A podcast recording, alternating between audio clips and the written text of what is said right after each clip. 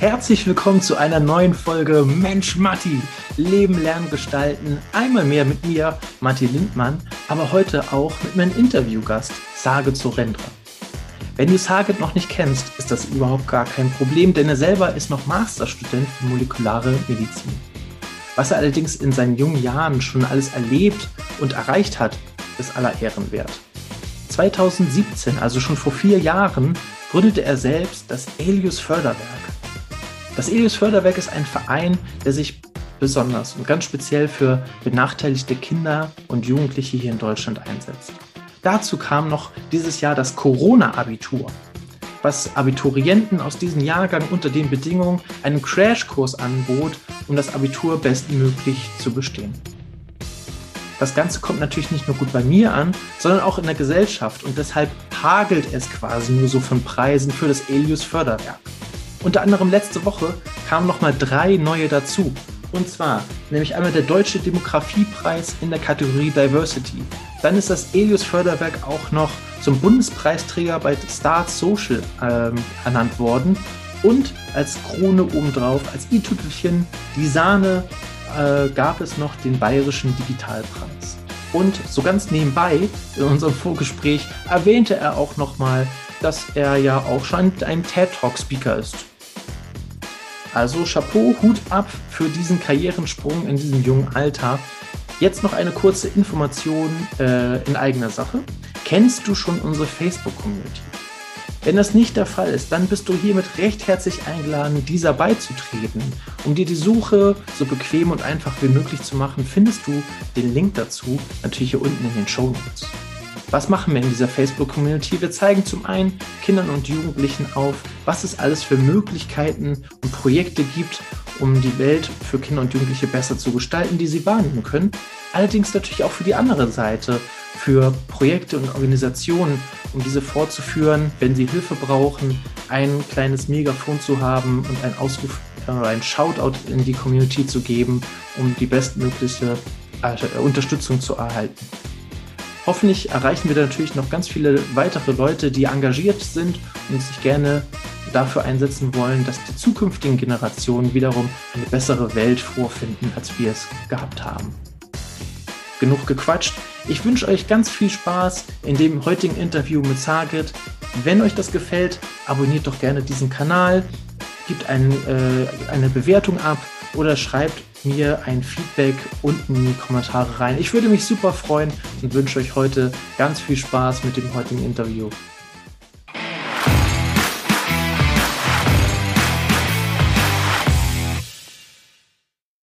Wie geht's dir, Mensch? Ja, mir geht's ganz gut. Bin gerade noch ein bisschen in der Klausurphase. Deshalb fleißig am Lernen, aber ansonsten alles gut. Und das ist das Interview heute ja mal eine, äh, eine abge eine gelungene Abwechslung, so rum. Ja, auf jeden Fall. Ich habe jetzt ein bisschen angefangen, jetzt meine entspannte Pause, dann mache ich Mittag und dann geht's weiter. ja, also heute noch einen großen Turnus vor dir. Ja, aber Lernen ist ja, man kann sich ja ganz gut selbst irgendwie einteilen. Ja. ja. Was studierst du jetzt? Also, äh, molekulare Medizin. Boah. Und äh, wie lange machst du das schon und wie lange kommt noch? Also ich habe jetzt äh, 2016 meinen Bachelor angefangen. Genau, Bachelor ist letztes Jahr schon fertig geworden, jetzt bin ich im Master. Und ich bin im zweiten Semester, also offiziell habe ich noch zwei vor mir. Ähm, ich habe jetzt aber entschieden, dass ich noch einen zweiten Master anfangen will ähm, in Public Policy. Den schiebe ich jetzt quasi so ein bisschen zwischen rein. ähm, wow. Ja, genau. Deshalb, ich werde noch zwei Jahre studieren, aber habe dann hoffentlich zwei Masterabschlüsse. Oh ja, Respekt. doch nebenbei noch ein bisschen mehr lernen. Äh, alle Achtung. Und dann Medizin ist ja wahrscheinlich auch nicht gerade das Einfachste, ne? Nee, äh, auf jeden Fall nicht. Aber also macht auf jeden Fall Spaß, auch wenn es ein bisschen kompliziert ist. Ähm, was ich ein bisschen schade finde, ist halt sehr, sehr viel auswendig lernen. Hm. Und äh, Transfer machst du dann quasi im Labor, aber gerade jetzt durch Corona habe ich im ganzen Master noch kein bisschen Laborerfahrung sammeln können, was ein bisschen schade ist. Na, verdammt, ja. Ja, aber ich habe auch gemerkt in meinem Studium, dass Labor nicht so wirklich meine Welt ist. Also es macht mir Spaß.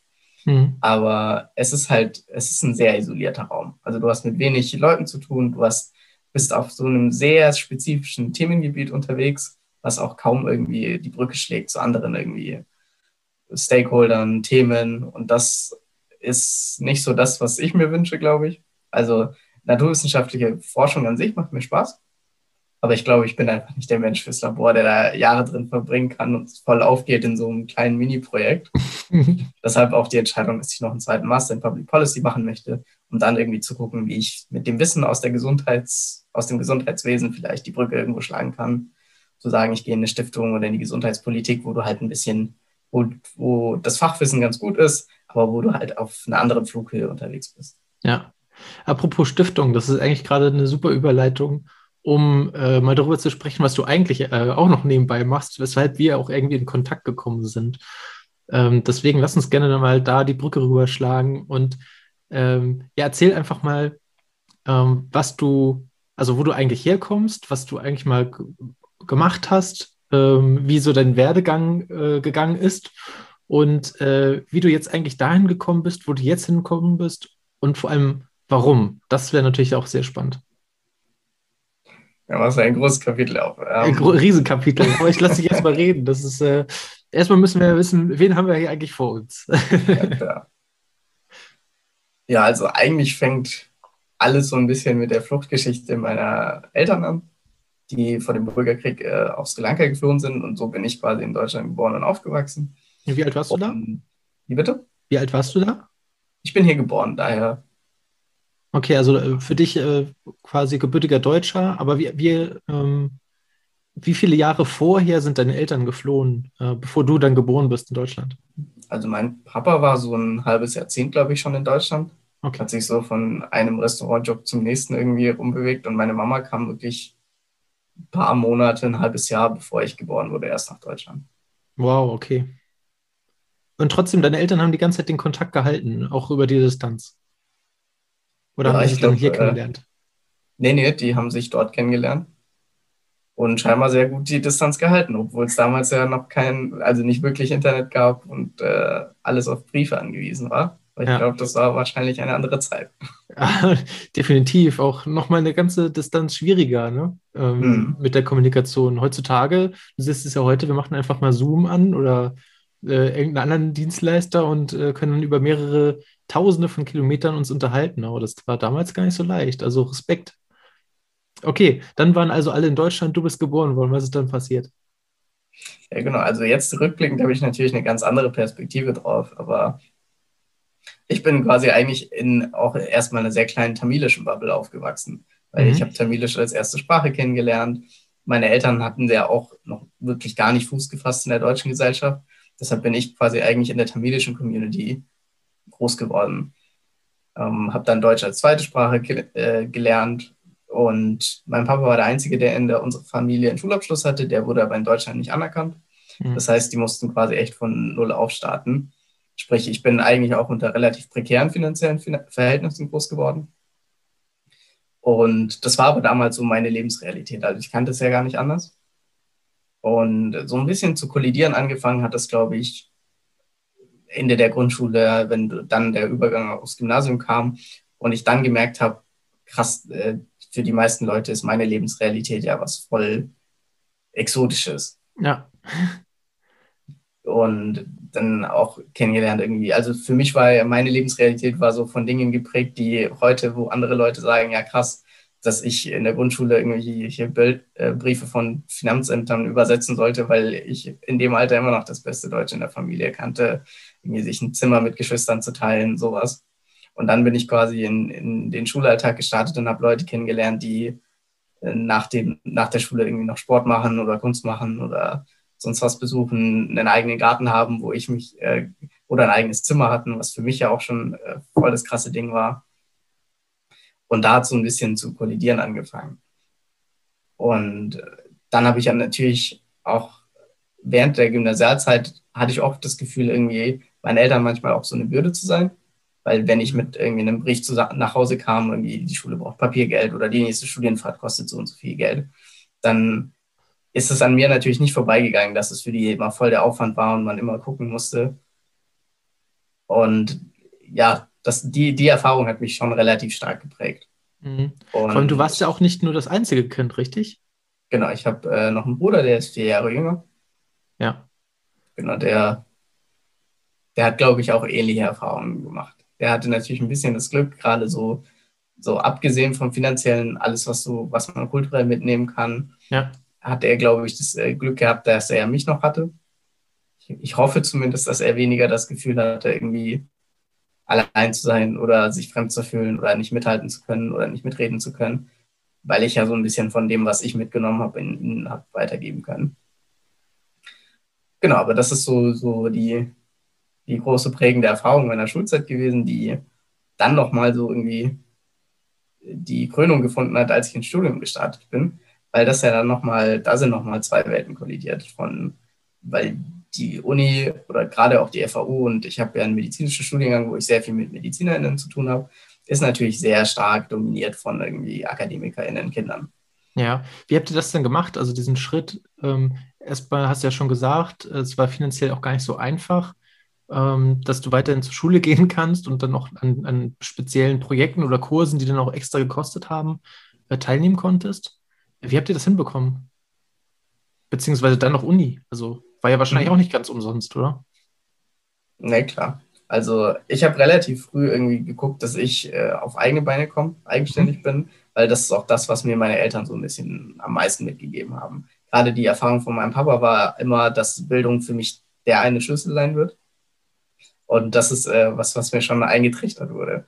Und was ich natürlich irgendwie, worin ich auch Zuflucht gesucht habe. So Schule war für mich trotz aller Hürden und Widrigkeiten schon so ein bisschen der, der Ort, wo ich gesehen habe, da kann ich mich austoben, da kann ich irgendwie Interessen nachgehen, weil ich die Unterstützung sonst irgendwo gefunden habe. Und das war mhm. natürlich eine ganz andere Motivation. Und äh, so, so, so sehr ich unser Bildungssystem ja heute immer noch kritisiere und sage, hey, äh, faire Bildungschancen, hast du ja das große Glück, dass du bis zum Abi zumindest ohne finanzielle Verhältnisse, also ohne die finanziellen Ressourcen dein Abi machen kannst. Und mhm. so habe ich mich so ein bisschen durchgekämpft. Und ich hatte nochmal das große Glück, ich wurde in der Oberstufe in ein Schülerstipendienprogramm aufgenommen für Menschen mit Migrationsgeschichte. Da bin ich nochmal in so ein Netzwerk reingekommen von Leuten, die eine ähnliche Biografie hatten wie ich. Das ist, ja. glaube ich, auch der eine große Faktor, der mir gefehlt hat, dass ich mich im Schulalltag so allein gefühlt habe mit meiner Biografie, mit meinen Herausforderungen und niemand hatte, wo ich sage, hey, da kann ich zugehen, der versteht mich, der macht vielleicht gerade dasselbe durch. Ja. Und in dieses Netzwerk zu kommen von jungen Menschen, die dieselbe Erfahrung teilen, das war nochmal auch der große Punkt, der mich zu einem Studium ermuntert hat. Ja. Weil ich ja sonst niemanden hatte. Lass uns da nochmal kurz mit anknüpfen. Du hast das eben gerade schon mal ein bisschen mit angedeutet. Ähm, aber gerade diese Zeit, so diese Schulzeit äh, mit dem sozialen äh, Hintergrund, ähm, was hat das so besonders schwierig für dich gemacht? Beziehungsweise was waren da so deine Herausforderungen, damit du eigentlich so in diesem Schulalltag, in dem du ja, wie du gerade selber gesagt hast, ja nachher so reingeflüchtet bist, was war so die soziale ähm, Herausforderung, die, die damit einging? Es ist schwierig, glaube ich, so. Es gibt so ein paar Dinge, die man sehr, sehr gut erklären kann, sich irgendwie so eine Studienfahrt nicht leisten zu können. Und dann sind es halt immer so ganz viele kleine Tropfen, so, wo sich so ein Gesamtbild ergibt. Weil es fällt schon auf, welche soziale Herkunft jemand hat wenn man irgendwie in der Mittagspause jeder zur Mensa geht und du bist der eine, der zur Pommesbude rennt, weil mit den paar Euro ist das das, was halt drin ist. Ja. Und das führt schon zu so einer Isolation. Und dann auch Themen, wo du mitreden kannst. Wenn irgendwie drei Leute immer, du weißt, das sind die Fußballer in der Klasse, die gehen dann alle irgendwie Fußball spielen nach der Schule und du kennst das halt nicht. Und auch wenn sie über irgendwie was erzählen, was im Verein passiert ist, mhm. für mich, ich kannte nicht mal, was ein Verein ist. So. ja, es ist schon eine ganz andere Welt. Also es ist fast schon, fast schon unfassbar, aber es ist nun mal wirklich eine, eine, ähm, eine, eine Historie oder eine Story aus der Realität, ne? Also wie das, mhm. wie das tatsächlich sein kann. Und äh, war das für dich dann auch irgendwie, hattest du das Gefühl, du warst irgendwie anders in der Schule? Ja, voll. Also ich merke es jetzt rückblickend immer mehr. Mhm. Ähm, aber klar hatte ich so ein, ich habe mir halt immer diese paar Nischen gesucht, wo ich wusste, da Nobody Cares, da fühle ich mich wohl. Aber ich war ja nie irgendwie so Mainstream. Gerade jetzt nicht nur wegen, der, ähm, wegen meinem finanziellen Background, sondern auch aufgrund der Fluchtgeschichte meiner Eltern und, und, und. Ich, ich war schon immer der, der so ein bisschen der Isolierte war, der Außenseiter war. Hm. Aber wie sich das dann umkehren kann, diese Position, äh, da, da kommen wir bestimmt gleich nochmal drauf zu sprechen. Das finde ich super interessant und ähm, das war ja auch so der Anlass, warum wir uns äh, kennengelernt haben, äh, was du dann nämlich daraus gemacht hast, aus diesem Außenseiter-Sein und aus diesem schwierigen ja, Background, den du jetzt hattest, ähm, was man daraus machen kann. Deswegen lass uns mal in dem Studium weitermachen. Also, also du bist dann nachher mit Abitur durch, äh, durchgekommen, äh, auch wahrscheinlich sehr gut, wenn du dich in der Schule so äh, ja, mit identifizieren konntest. Also war wahrscheinlich nicht das schlechteste Abitur. Es war auch ein äh, außergewöhnlich gutes Abitur. Sehr gut. So. nee, weil gerade in so einem herausfordernden Umfeld, also ich glaube, da, da kann man zwei große Entscheidungen treffen. Einmal gibt es, glaube ich, viele, die an sowas verzweifeln, wo man ein bisschen resigniert. Das, ich habe das ja in meinem Umfeld genauso mitbekommen. Mhm. Und dann gibt es, glaube ich, die Leute, die das genau zur Herausforderung nehmen, sagen, genau deshalb bringe ich mich jetzt ein oder ich suche auch, du bist ja immer auf der Suche so ein bisschen nach Bestätigung. Und wenn du das mhm. in diesem sozialen Umfeld nicht finden kannst, dann ist die einzige Zuflucht so schulische Leistung. Weil dadurch kannst du dich irgendwie abheben und sagen, ich, ich rück das ins Positive. Und das ist, glaube ich, auch was, was viele machen, was mir jetzt auch rückblickend so bei den SchülerInnen auffällt, die wir so unterstützen. Und das glaube ich auch so instinktiv das, was ich gemacht habe. So, ich wusste, ich, ich habe da so ein paar Stärken und die baue ich jetzt aus, weil damit kann ich Dinge kompensieren, wodurch ich mich auf einer anderen Seite fremd fühle. Wie konntest du deine Stärken identifizieren? Wie hast du die erkannt? Also nämlich, das ist eine schwierige mhm. Frage, weil das, das, Problem hatte ich auch. Also ich wusste lange, lange Zeit nicht, was, was kann ich denn eigentlich richtig gut? So, ich war auch so ein Allrounder. Also ich hatte dann nirgendwo äh, wirklich so eine riesige, große Stärke, außer irgendwie Sport. Das konnte ich, egal welche Sportart, konnte, konnte immer irgendwie alles, konnte ich irgendwie immer ganz gut. Aber auch in der Schule, so einige Sachen lagen mir halt überhaupt nicht, aber andere äh, auch nicht richtig gut. So, und das war irgendwie alles immer so Durchschnitt. Also ich konnte alles so ein bisschen, aber halt nichts irgendwie perfekt. Wie hast du so deine Stärken für dich rausgefunden? Ich weiß gar nicht, ob, also ich habe Interessensfelder entdeckt, sagen wir es eher so, weil ich glaube, die meisten Stärken habe ich erst, glaube ich, nach der Schule erkannt. Auch das, was, wo ich sage, so, das bringt mir jetzt am meisten was oder das kann ich wirklich gut, das ist, glaube ich, alles erst mit dem Studium gekommen. Aber ich habe so ganz klassisch über Noten, was mich interessiert. So habe ich halt meine Themenfelder entdeckt. Ich habe auch äh, viel Zeit in, der, in den Pausen, diese 15 Minuten, die man in der Schule hat. Ich war so, es gab so vier Kids an der Schule insgesamt, die immer in die Bib geflüchtet sind. genau, und das ist, glaube ich, wahrscheinlich auch so ein bisschen Stärkenerkennung. Dann gibt es da Bücher, dann gibt es da PCs und so habe ich meine Pausen verbracht. Ja. Würdest du das jetzt im Umkehrschluss, also jetzt, wo du zurückblickst, würdest du das anders machen wollen? Oder was würdest du deinem jüngeren Ich raten wollen in dem Fall? Ähm, was hättest du vielleicht früher anders gemacht? Nicht unbedingt besser, aber anders. Also ich glaube, wenn, wenn irgendwas großartig anders gelaufen wäre, dann wäre ich, glaube ich, heute eine ganz, ganz andere Person geworden. Daher, so, äh, so doof es klingt, das passt eigentlich äh, ganz schon, weil ich bin ganz zufrieden mit, was ich daraus gemacht habe. Ja. Definitiv darfst du sein, kann um. ich dir ähm. von, von außen sagen. Aber was ich glaube ich, wenn ich jetzt so in der Rolle eines Mentors meinem äh, jüngeren Ich begegnen würde, dann würde ich, glaube ich, versuchen, mir selbst beizubringen, das Positive in all dem zu sehen. Weil ich habe lange Zeit damit, glaube ich, verbracht, mich für Dinge zu schämen oder mich anzupassen oder Dinge nicht oder zu versuchen, dass Dinge über mich nicht bekannt werden. Mhm. Und erst viel, viel, viel später gelernt oder es mir irgendwo auch selbst beibringen müssen, darin eine Chance zu sehen, darin Stärken zu entwickeln, darauf stolz zu sein, was man ist. Ja. Und dass ja auch das ist, was mich vielleicht so einzigartig macht in diesem, in diesem Mainstream. Aber ich glaube, ich habe damals sehr danach gesucht, Teil des Mainstreams werden zu wollen. Mhm. Ja, definitiv. Also das ist, ähm, wirklich eine Einstellung, die ist nicht nur lobenswert, sondern die ist äh, auch sehr speziell. Also das schafft auch nicht jeder so. Und ähm, deswegen finde ich das auch richtig gut, dass du halt auch Menschen genau in diesen, ähm, ja, genau in diesen, diesen Schnittstellen halt auch unterstützt. Ja, das ist äh, ziemlich mhm. cool. Lass uns mal darüber, genau, in die Richtung kommen. Wir, wir, wir hängen hier immer so die Cliffhanger alle ein. Aber wir haben noch gleich gesagt, was machst du jetzt eigentlich? Genau, also so, Schule ähm, machen wir jetzt aber einen Haken hinter. Vielleicht kommen wir dann nochmal durch irgendeine Frage oder irgendwas nochmal wieder zurück. Aber genau, dann kam das Studium und während des Studiums hast du ja auch schon, äh, ja, wie du gesagt hast, du hast dich sehr viel äh, selbst weiter äh, noch befasst neben dem Studium. Was hast du gemacht? Ja, genau. Also ich habe im Studium kam dann die große Realisierung, so nach dem Abi kommt ja generell so ein bisschen die Selbstfindungsphase. Du musst dich irgendwie plötzlich orientieren und schauen, wohin es für dich geht und was hast du an Erfahrungen und sowas. Und gerade als ich mitten in diesem Prozess war, habe ich mein Studium begonnen und habe gemerkt, wie viele Förderangebote und Stipendien und was es nicht alles für Studierende gibt.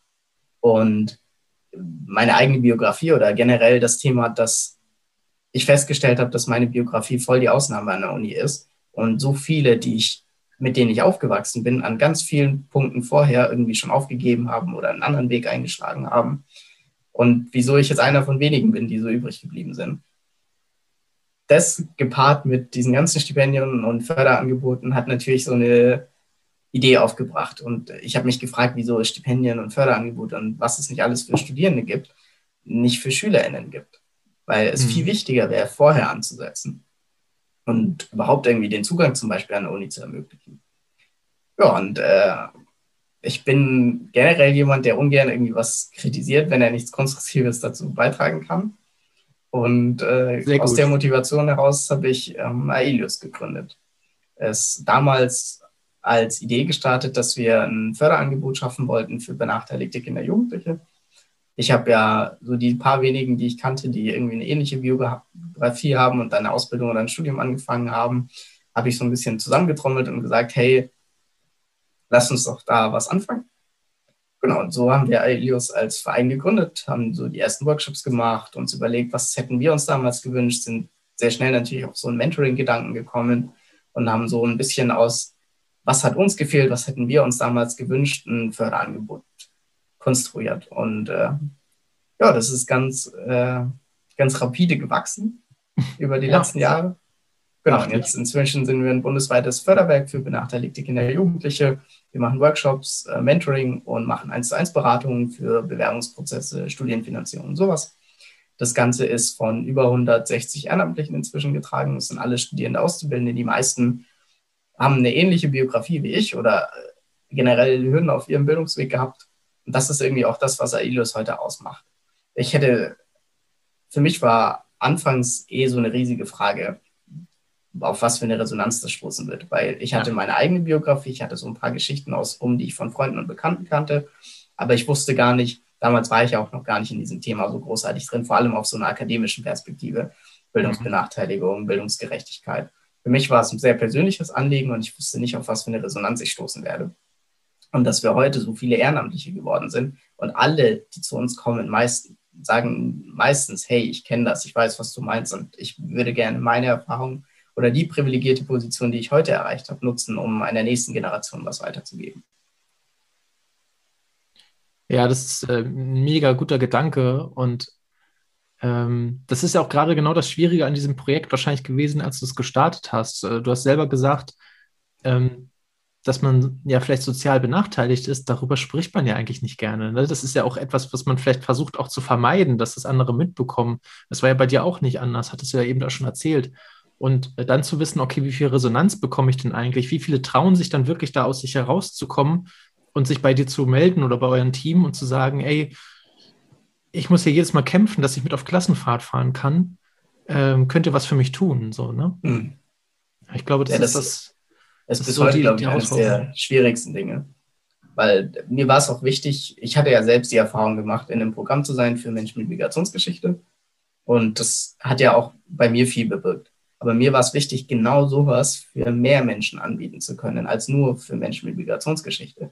Und das ist auch, wir verstehen uns bis heute als Bedarfsförderung und vor allem haben wir keine Kriterien. Wir gehen ganz klassisch davon aus, dass jeder, der den Schritt auf uns zumacht und sagt, ich brauche die Unterstützung, der wird sie auch brauchen, weil das eine unfassbare Hürde ist, überhaupt erstmal so ein Angebot anzunehmen. Und da finde ich es schade, dass es gibt ja viele Programme, hm. aber viele haben halt eine extrem beschränkte Zielgruppe oder Bewerbungsverfahren oder sonst was. Da, da verlierst du halt den großen Teil an Jugendlichen, die du eigentlich zu erreichen versuchst. Ja, vor allem wenn das Thema Bildung ja sowieso schon so relevant ist, ne, dann ähm, ja, dann sind da, entstehen da halt Hürden oder Herausforderungen für die äh, Kinder oder Familien, dann eben auch noch so eine Bewerbung zu schreiben oder irgendwelche mhm. Dokumente rauszusuchen. Ne? Ich denke da immer an Asterix und Obelix mit diesem Passierschein A39 heißt der, glaube ich, wo die dann irgendwann durch die ganze Verwaltung durchlaufen und äh, immer woanders hingeschickt werden. Ähm, dafür ist ja Deutschland sowieso schon international bekannt. Ja, das ist natürlich ähm, ja ärgerlich, äh, wenn es solche Hürden gibt, wenn sie gar nicht notwendig sind. Also mhm. Wie hast du denn das festgestellt? Sind diese, also brauchst du diese Hürden oder geht das eigentlich auch komplett ohne? Also schafft ihr das so? Oder wo sind eure Herausforderungen, ähm, so vielen Menschen und Kids äh, zu helfen, wie es geht? Das ist, glaube ich, eine Frage von, wie man es angeht. Wir sind ja klar so ein zivilgesellschaftliches Engagement, das sehr stark von Ehrenamtlichen getragen ist. Und bei uns steht und fällt halt alles an den Ehrenamtlichen, die wiederum aber natürlich genau das Potenzial haben, die Chance sein können, um so bürokratische Prozesse umgehen zu können. Was bei uns ganz, ganz wichtig ist, dass die Ehrenamtlichen quasi jemand sind, der unseren SchülerInnen auf Augenhöhe begegnen kann. Wir sind halt keine, wir sind nicht der Bund, wir sind keine Stiftung, die meist äh, sehr konservativ wirkt irgendwie auf junge Menschen, die von oben herabkommen und sagen, hey, ihr braucht Unterstützung und wir bieten euch das und das. Sondern wir sind halt meistens jemand, der irgendwie auf so einem Workshop ist, was Cooles macht und dann so ein bisschen die eigenen Erfahrungen teilt und sagt, hey, oder den Raum eröffnet, dass andere ja. ihre Erfahrungen teilen können und sagen können, hey, das, was du von damals erzählst, das trifft heute auf mich zu. So, wie bist du daraus gekommen? Und so findet man dann oft den Weg bei uns irgendwie ins Mentoring-Programm. Und so gehen wir das Ganze an. Das ist natürlich nicht auf alle Ewigkeit skalierbar, beziehungsweise schon, wenn wir die Ehrenamtlichen finden würden. Aber das ist halt für mich immer so eine kontinuierliche Frage, mit der ich mich beschäftige, so wie lange kann man das noch skalieren. Aber also, was wir festhalten, auf jeden Fall beim Elios Förderwerk, ähm, erreicht man oder sieht man Mentoren, die selbst schon ihre Geschichte geschrieben haben oder aus ähnlichen Verhältnissen kommen und absolut genau das nachvollziehen können, was man gerade durchlebt. Also, mhm. das ist schon mal sehr wichtig zu wissen. Wenn ich jetzt Schüler oder Jugendlicher, äh, Berufsstarter bin äh, oder vielleicht auch in die Uni gehe, ähm, wann wäre der richtige Zeitpunkt, äh, beziehungsweise wann könnte ich mich bei euch melden? Also für das ganz klassische Mentoring-Programm geht es ab 14 Jahren los. Mhm. Ähm, das ist ein ganz normaler Anmeldeprozess. Also das, äh, auf der Website gibt man kurz ein, was gerade irgendwie die aktuelle Herausforderung ist und das war es auch. Also wir fragen jetzt da irgendwie nichts großartig ab an sich uns, ist unser Angebot aber auch für viel jüngere Menschen zugänglich. Also wir machen ja unsere Workshops, die machen wir teilweise auch für Grundschulen. Also da kann man schon irgendwie so in den ersten Kontakt mit uns kommen. Was für Workshops bietet ihr an? Wie bitte? Was für Workshops bietet ihr an? Alles, was man sich so ausdenken kann. Also uns ist wichtig, dass wir gerade die Perspektiven vermitteln, die vielleicht aus dem Elternhaus halt gerade nicht vermittelt werden können, gesellschaftliche Teilhabe ermöglichen. Und so haben wir auch keinen Schwerpunkt irgendwie thematisch gesetzt. Um dir so ein paar Beispiele zu geben, wir haben eine ganze Reihe an Seminaren zum Thema Nachhaltigkeit gemacht, weil das ein super zukunftsrelevantes Thema ist, aber zu dem viele irgendwie gerade nicht den, den Bezug herstellen können.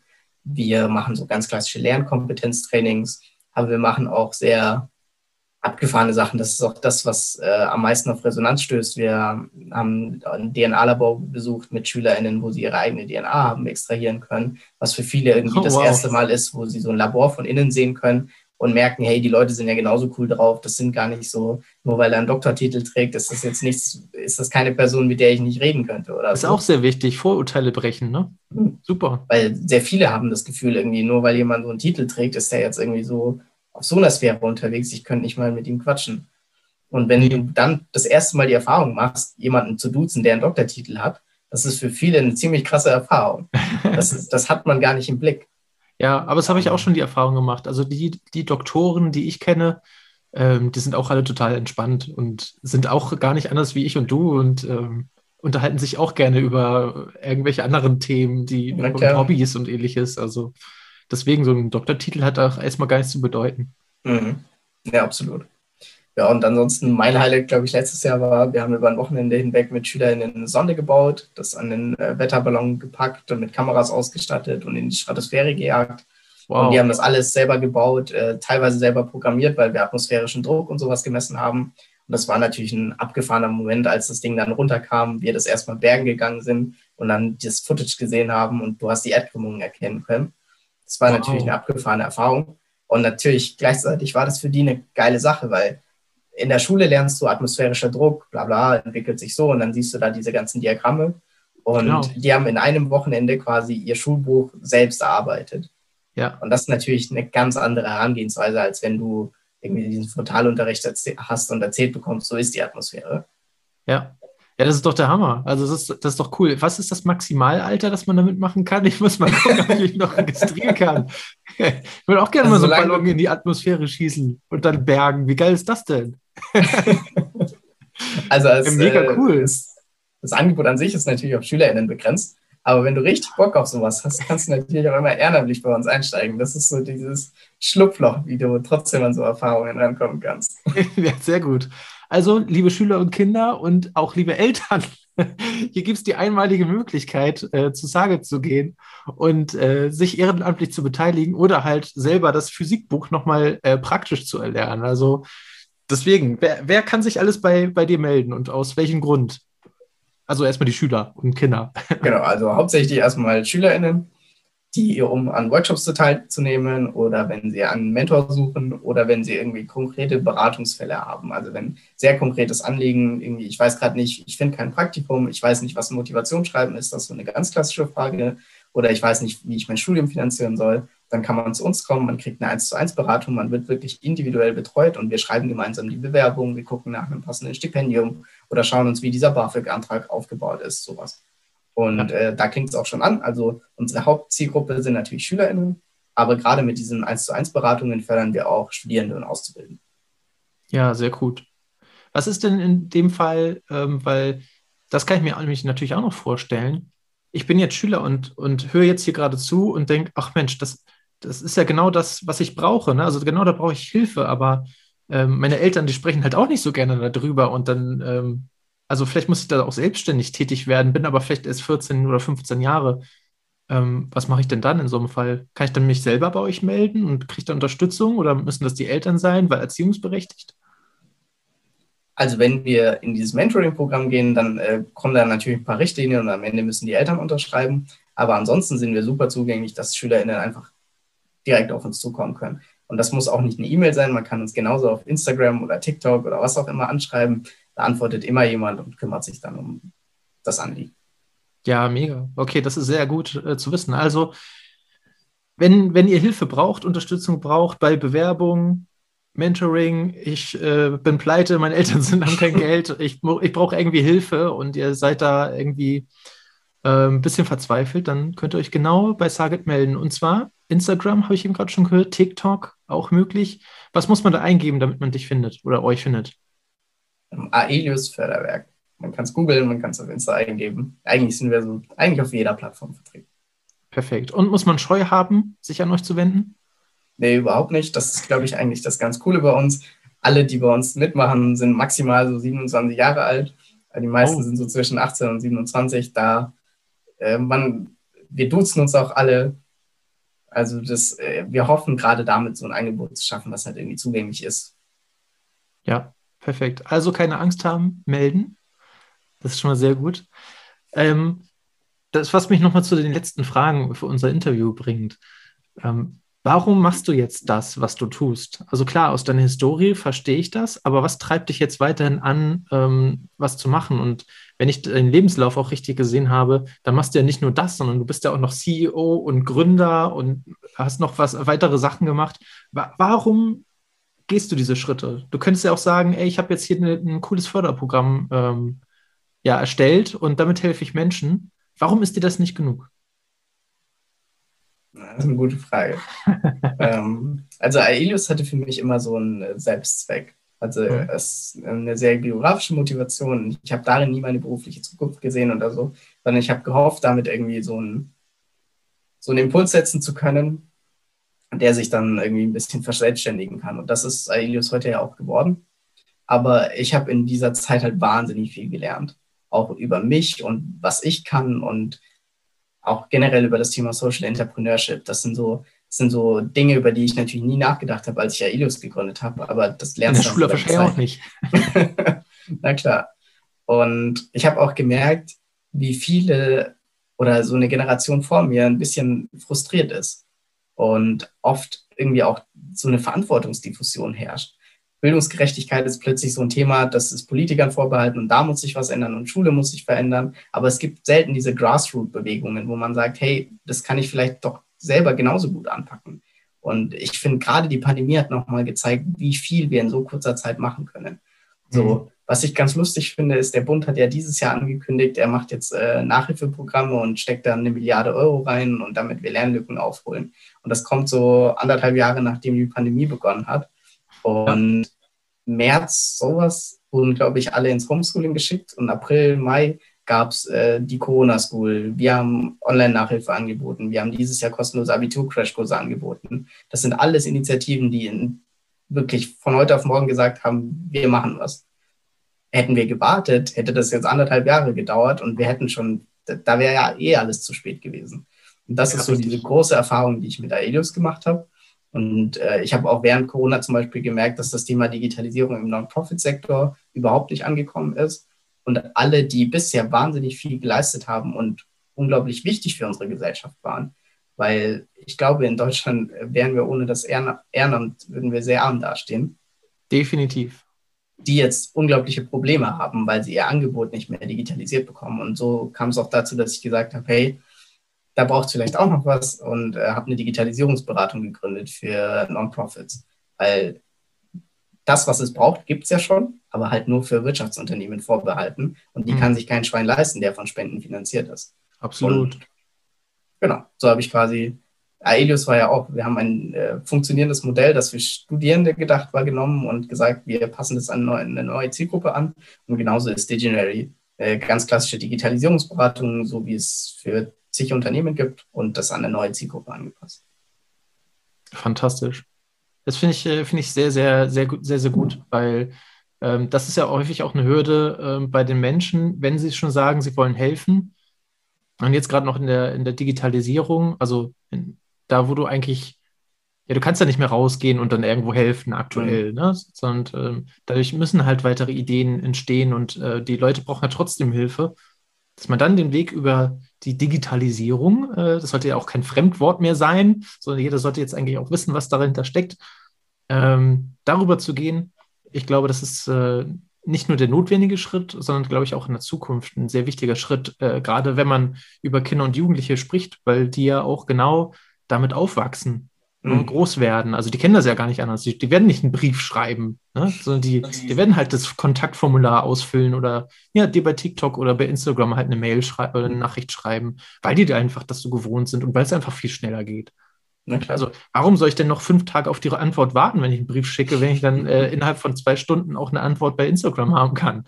Ergibt ja überhaupt keinen Sinn, ne? aber da muss man halt dann da sein. Und äh, schön, dass du sowas anbietest und ähm, ja, auch den, Ehrenamtlichen äh, da die Möglichkeit gibst, äh, Unterstützung zu bekommen, weil ich glaube, das ist sehr, sehr wichtig. Und wie du auch gerade selber gesagt hast, ähm, Deutschland lebt vom Ehrenamt in diesen Bereichen. Es ist unglaublich wichtig, unfassbar wichtig.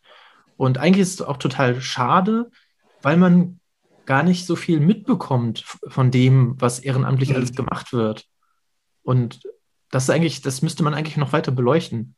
Ähm, und, und schauen, dass man darauf aufmerksam macht, wie, wie wichtig eigentlich dieses Ehrenamt in Deutschland ist, ähm, sodass es auch funktioniert. Deswegen äh, ganz, ganz tolle Sache auf jeden Fall.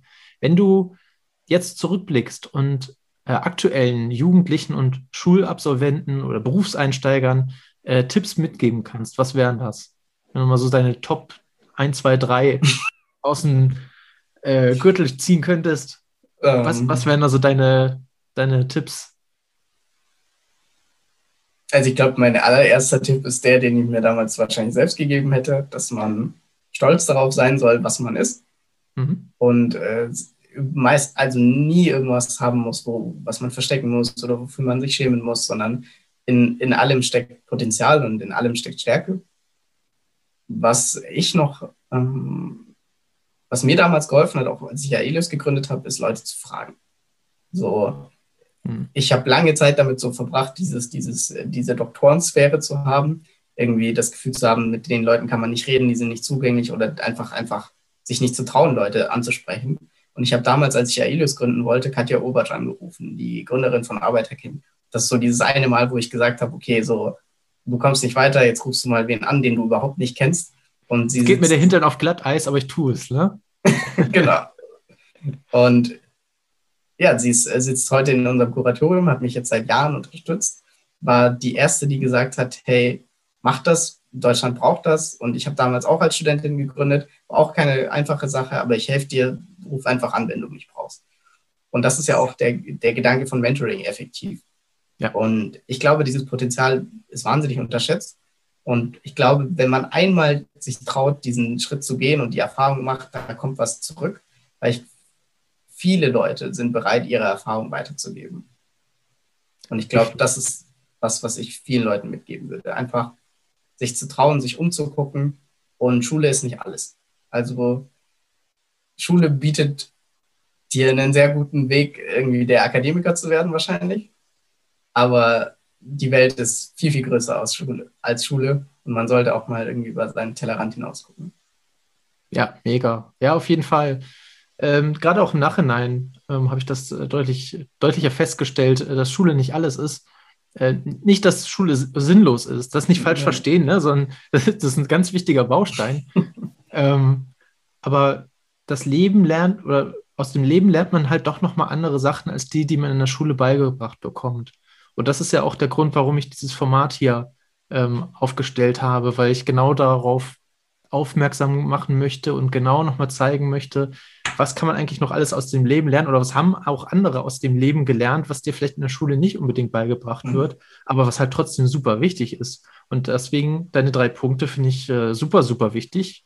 Ne? Also hab keinen Scham oder ähnliches, hab keine Angst, ähm, häufig. Ich weiß, das ist super, super schwer, ähm, damit ja, sich zu outen. Ne? Mhm. Ähm, wird ja häufig bei uns in der Gesellschaft noch anders genutzt, aber du kannst halt auch irgendwelche anderen Gefühle oder irgendwelche Ängste oder ähnliches haben, ähm, über die du halt nicht gerne sprichst. Aber häufig passiert das halt erst später mit, den, mit dem Älterwerden, dass dann mhm. die Leute sich dazu auch, also dazu stehen und sich dann auch outen und sagen, hey, ich habe dies und das oder ähm, mir geht es mit dem und dem Punkt nicht gut. Aber häufig äh, merke ich halt auch, dass sehr viel Respekt einem entgegenkommt für diese, mhm. für dieses Statement und dass halt auch dadurch Leute wissen, was mit dir ist oder was du hast und deswegen auch auf, entweder auf dich zukommen oder die halt auch sagen, wo du vielleicht auch ähm, jemanden findest, der vielleicht Ähnliches durchgemacht hat und mhm. dich dann entsprechend ja nicht weiter vermittelt, aber äh, dir zumindest irgendwie weiterhilft. Mhm. Ne? Also deswegen kann ich nur unterstützen, die Punkte. Sehr gut. Und Fragen, genau, Fragen. Fragen kostet erstmal gar nichts, außer ein bisschen mhm. Zeit. Aber ähm, diese Zeit, gerade bei Menschen, wenn du sie ansprichst, weil du weißt, die machen irgendwas in diesem Bereich und ähm, können dir da gegebenenfalls weiterhelfen, die sprechen natürlich auch super gerne darüber, ähm, was sie gut können, beziehungsweise wenn sie merken, dass du wirklich daran interessiert bist, ähm, dann äh, haben die auch die Zeit oder wenden sie auch häufig die Zeit mhm. auf, ähm, dir da weiterzuhelfen. Deswegen sehr, sehr gute drei Punkte. Sehr, sehr gut. Äh, Saket, ich glaube, so, wenn ich auf die Zeit gucke, dann kommen wir sogar schon äh, zum, zum Ende. Aber ich habe auf jeden Fall sehr, sehr viel, äh, also ich hoffe nicht nur ich, sondern ich glaube, aus diesem Gespräch konnte man sehr, sehr viel mit rausnehmen, ähm, du hattest auf jeden Fall eine bewegende äh, Vergangenheit. Du hast sie als exotisch da, äh, zitiert. Äh, ich, absolut, also das ist äh, etwas Besonderes. Und vor allem diesen Weg dann daraus zu machen, wie du ihn gemacht hast, ich glaube, das ist aller Ehren wert. Und ähm, ich wünsche mir natürlich, dass du weiterhin als äh, gutes Beispiel, als Vorbild vorangehst für ganz viele andere und genau da weiter mit angreifst, wo du, wo du gerade äh, was machst. Weil ich glaube, dass wir genau diesen Bereich auch weiterhin und in Zukunft sogar noch mehr in Deutschland brauchen werden. Und äh, deswegen ist das genau der richtige, äh, der richtige Punkt. Und genau, liebe Audience, wenn ihr Hilfe braucht, wenn, äh, wendet euch gerne an Zaget und sein Team von Ilius Förderwerk. Das sind alles sehr gute Leute und äh, die haben auch alle sehr, sehr viel Bock darauf, äh, euch weiterzuhelfen.